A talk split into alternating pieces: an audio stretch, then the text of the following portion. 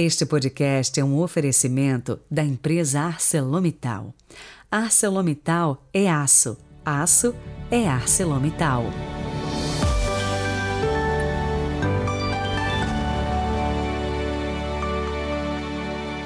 Olá, bom dia! Sejam muito bem-vindos a esta quinta-feira da oitava da Páscoa, 21 de abril de 2022. E hoje quero dar um abraço especial a você que nos escuta através do Spotify ou através do YouTube e também aqueles que têm a delicadeza de deixar sempre um recadinho para gente. A Santa Vince, a Juliana Alves, a Rosângela Farias, Marina Baggio, o Ercílio Stefânio, Pedro Roberto Mazzarin, a Cicione, a Cláudia Brito, a Helena Baggio e tantos outros que me dão esta alegria.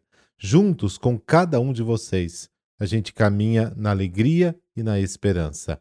Rezemos. Pelo sinal da Santa Cruz, livrai-nos Deus, nosso Senhor, dos nossos inimigos. Ó Deus, que reunistes povos tão diversos no louvor do vosso nome, concedei aos que renasceram nas águas do batismo ter o coração na mesma fé e na vida a mesma caridade. Amém. Lucas capítulo 24, versículos de 35 a 48. O Senhor esteja convosco, Ele está no meio de nós.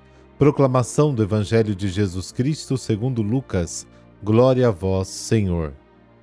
Naquele tempo, os dois discípulos contaram o que tinha acontecido no caminho e como tinham reconhecido Jesus ao partir o pão. Ainda estavam falando quando o próprio Jesus apareceu no meio deles e lhes disse: a paz esteja convosco. Eles ficaram assustados e cheios de medo, pensando que estavam vendo um fantasma. Mas Jesus disse: Por que estáis preocupados e por que tendes dúvidas no coração? Vede minhas mãos e meus pés, sou eu mesmo. Tocai em mim e vede. Um fantasma não tem carne nem ossos, como estáis vendo que eu tenho. E dizendo isso, Jesus mostrou-lhes as mãos e os pés. Mas eles ainda não podiam acreditar porque estavam muito alegres e surpresos. Então Jesus disse: Tendes aqui alguma coisa para comer? Deram-lhe um pedaço de peixe assado, e o tomou, comeu diante deles. Depois disse-lhes: São estas as coisas que vos falei quando ainda estava convosco. Era preciso que se cumprisse tudo o que está escrito sobre mim na lei de Moisés, nos profetas e nos salmos.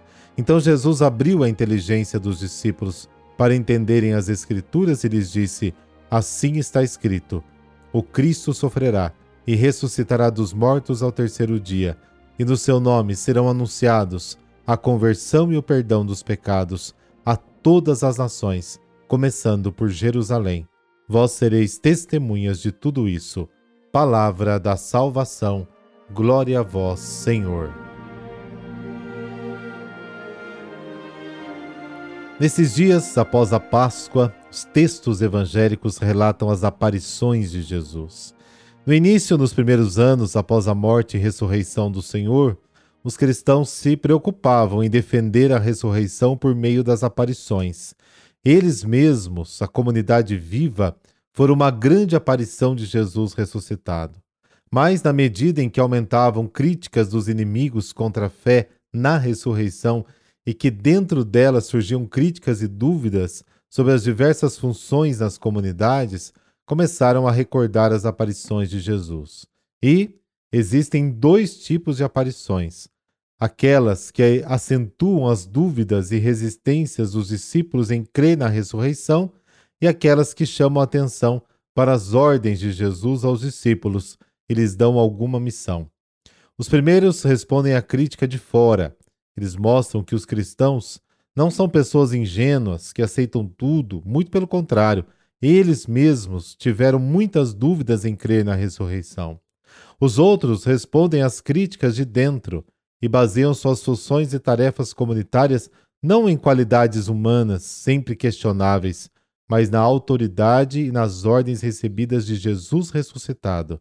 As aparições do Senhor no Evangelho de hoje combinam os dois aspectos: as dúvidas dos discípulos e a missão de anunciar e perdoar os pecados recebida de Jesus.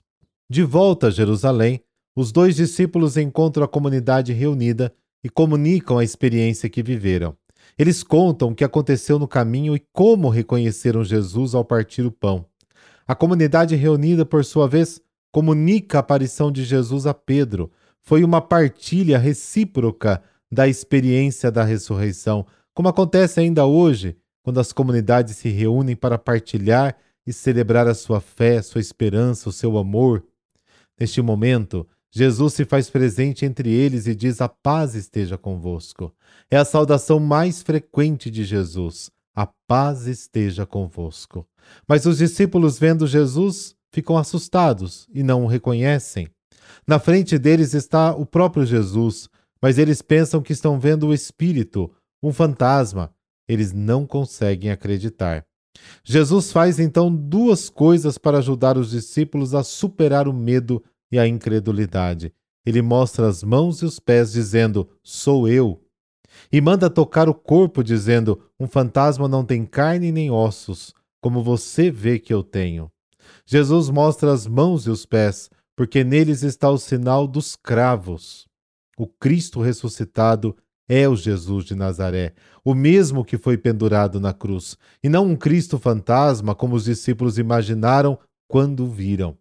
Ele ordena tocar seu corpo, porque a ressurreição é a ressurreição de toda a pessoa, corpo e alma.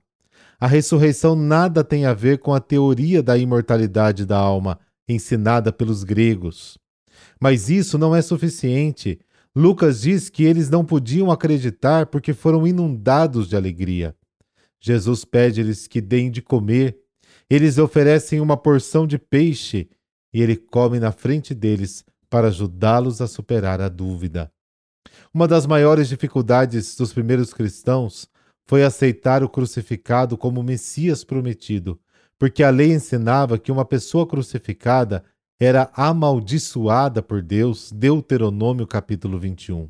Para isso era importante saber que as Escrituras já haviam anunciado que Cristo devia sofrer e ressuscitar dos mortos ao terceiro dia e que em seu nome será pregada a conversão e o perdão dos pecados a todos os povos.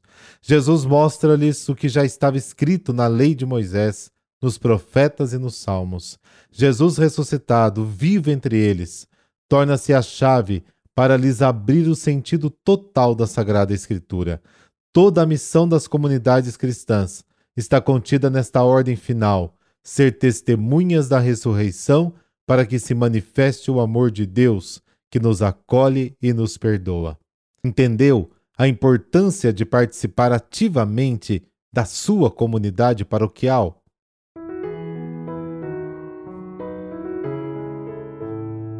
Santo Anselmo, ele nasceu em Aosta, no norte da Itália, em 1033. Seu pai queria projetar seu filho na vida da nobreza e sonhava para ele uma carreira promissora. Quando soube do desejo de Anselmo em fazer-se padre, opõe-se radicalmente. Como Anselmo perdera a mãe muito cedo e tinha um coração doce e manso, fez a vontade do pai até os 20 anos. Mas, na flor da juventude, Anselmo fugiu de casa para poder se tornar um religioso. Ele queria dedicar-se de corpo e alma à sua fé, contrária à vida mundana de festas em meio ao luxo e à riqueza.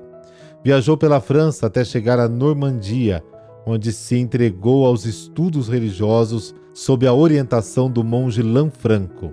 Em pouco tempo ordenou-se e formou-se teólogo. Logo foi eleito abade do mosteiro e professor. Passou então a pregar pelas redondezas e, como o cargo permitiu, começou a implantação de uma grande reforma monástica. Foram tantos os escritos deixados por ele que é considerado o fundador da ciência teológica no Ocidente. Anselmo defendia a capacidade da razão humana para investigar os mistérios divinos. Propôs a prova da existência de Deus. Se temos a ideia de um ser perfeito, a perfeição absoluta existe, logo o ser perfeito existe. A essência da redenção acha-se na união do indivíduo com Cristo na Eucaristia, e o batismo abre o caminho para esta união. Chegou a arcebispo primaz da Inglaterra Conta-se que enfrentou duras perseguições do rei Guilherme, o Vermelho, e de Henrique I, mas tinha fala tão mansa e argumentos tão precisos que com eles desarmava seus inimigos e virava o jogo a seu favor. Anselmo morreu em Cantuária, com 76 anos de idade, em 1109, e foi declarado doutor da Igreja pelo Papa Clemente XI em 1720. Verdadeiramente, Senhor, é inacessível a luz em que habitas. Verdadeiramente ninguém pode penetrar nessa luz e ver-te de modo perfeito. Peço-te, meu Deus, que te conheça, que te ame, para que encontre em ti a minha alegria. Que minha alma sinta fome dessa felicidade, que meu corpo sinta sede dela, que a deseje todo o meu ser, até que chegue a penetrar a alegria do Senhor ó Deus Trino e Uno, que é bendito pelos séculos. Amém. Dessa bênção de Deus Todo-Poderoso, Pai, Filho, Espírito Santo. Amém. Boa quinta-feira para você. Nos encontramos amanhã.